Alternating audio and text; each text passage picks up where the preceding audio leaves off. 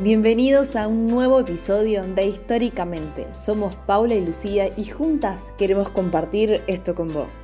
Históricamente, la mujer ha hecho importantes aportes en la sociedad. En este podcast te contamos acerca de estos, de sus vidas y de su brillante e históricamente.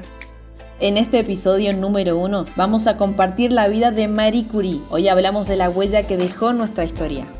María Salomea Sklodowska-Curie fue y sigue siendo la científica más famosa de la historia. Fue la primera mujer en ganar un premio Nobel y la primera en ganar dos premios, uno de física junto con su marido y el segundo de química en solitario. Nació el 7 de noviembre del año 1867 en Varsovia. Pasó su infancia junto a sus padres y sus cuatro hermanos. Cuando tenía 10 años, comenzó a asistir al internado de Sikorska. Después asistió a una escuela privada para niñas y se graduó con una medalla de oro. Más tarde consiguió ingresar en una institución de educación superior clandestina que sí admitía estudiantes femeninas. En el año 1891 viajó a París donde cambió su nombre por Marie. Ese mismo año se matriculó en el curso de ciencias de la Universidad Parisiense de la Sorbona. A base de esfuerzo y sacrificio, en 1893 Marie Curie se licenció en física por la Universidad de París, siendo número uno de su promoción. El interés por la física no acabó tras conseguir su título. Continuó formándose y su siguiente paso fue conseguir el doctorado. En el año 1894 conoció a Pierre Curie. Se casaron un año más tarde y tuvieron dos hijas. Cómplices en lo personal y en lo profesional, Marie y Pierre trabajaron codo a codo en condiciones nada fáciles. En 1898 anunciaron el descubrimiento de nuevos elementos, el radio y el polonio, ambos más radioactivos que el uranio. Sin embargo, no fue hasta cuatro años después cuando pudieron demostrar su hallazgo. 1903 fue el año del reconocimiento a su trabajo.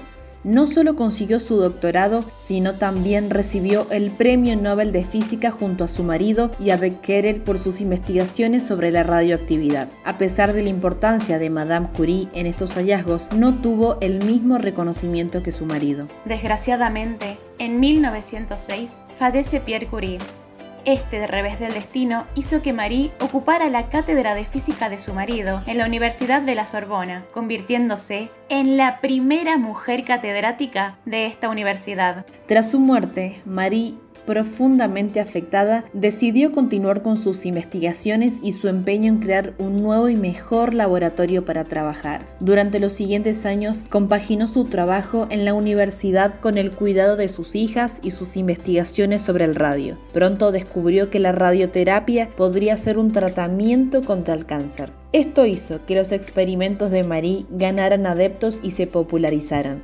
Gracias a estas investigaciones, Marie Curie ganó el Premio Nobel de Química en 1911. Ella no solo fue una científica pionera, también tuvo un papel muy importante durante la Primera Guerra Mundial.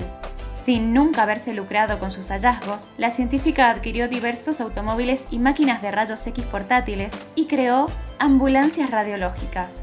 Gracias a este gesto, muchos soldados pudieron salvar su vida y se convirtió en la directora del Servicio de Radiología de la Cruz Roja Francesa. Desgraciadamente, a causa de la radiación a la que estuvo expuesta en sus experimentos, Marie Curie falleció el 4 de julio de 1934. Sin embargo, sus aportes a la ciencia y a la sociedad siempre serán inmortales. En resumen, el descubrimiento del radio, el polonio, la radioterapia y las ambulancias radiológicas se lo debemos a Marie Curie y a su históricamente. Gracias a vos por quedarte hasta el final. Y ya sabes, si te gustó podés compartirlo y recordá que desde tu lugar podés marcar la historia.